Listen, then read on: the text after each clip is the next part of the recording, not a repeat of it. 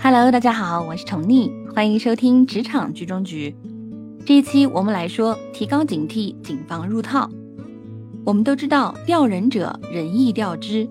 那么在人生的道路上行走啊，我们难免会遇到各种各样的诱惑。如果我们只是贪图眼前的小便宜、小利益，看不见利益当中的钩子，那我们啊，非上当不可。在这儿呢，我给大家讲个故事。这个故事是我亲自经历过的。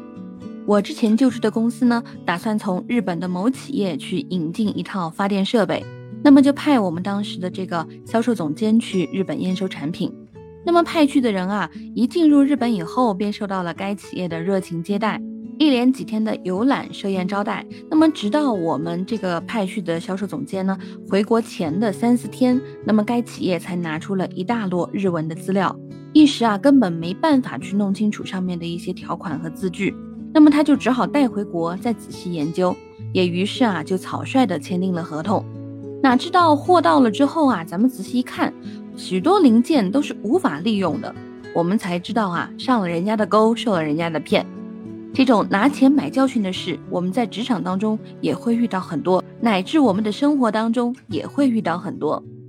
如果我们只知道自己去。得到小的利益，那么国家和企业就会蒙受巨大的损失。支钩而进，那就是另一种性质的问题了。以回扣为钩，也是商战中惯用的一种方法。那么，一个自称外商代理人的吴老板啊，他也是到处活动，说给外商代销那个通信器材，联络订货者。那么，经办人呢，可得到百分之三十的回扣。这样一来啊，就引得大批人上钩，拱手呢就交出了数千元。后来案发查明以后，才知道这位吴老板一部通信器材都没有，也没有任何的货源。其实吴老板以回扣为饵，空手套白狼，最后满载而归。这个例子呢，也足以为我们敲响了警钟。在商品经济社会中啊，行奸诈骗的人会有很多，那么上当受骗的人也很多。原因之一就是遇到事情啊，缺乏深思熟虑，轻信对方，只见饵。不建构，不少上当受骗的实例告诉我们，如果不轻信对方，自己反复思考、谨慎行事，遇到事情就多问几个为什么，真正做到三思而后行，那么许多问题是完全可以避免的。在商品经济社会中，难免有骗子的存在，其行骗之术也各式各样。因此，无论任何时候都应该牢记这样一句话：轻信是幼稚的表现，深思却是成熟的标志。这个世界其实真实与谎言是永远并存的。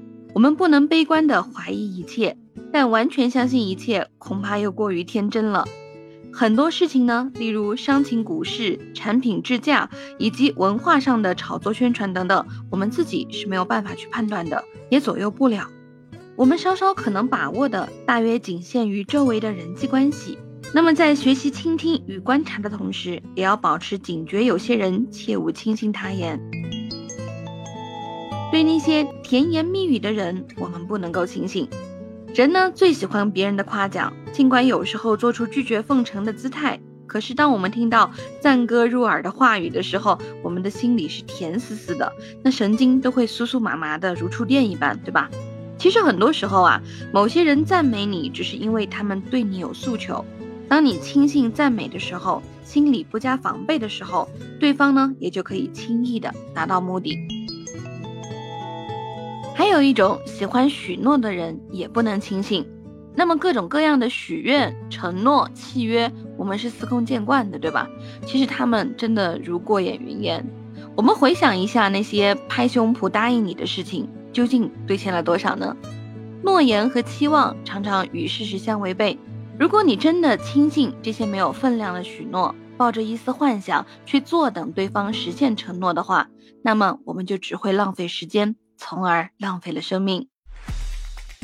好了，我们这一期就简单聊到这儿。如果你对这一期的话题感兴趣的话，就请点赞、评论、订阅吧。我们下一期来说知己知彼，有的放矢。我们下期再见，拜拜。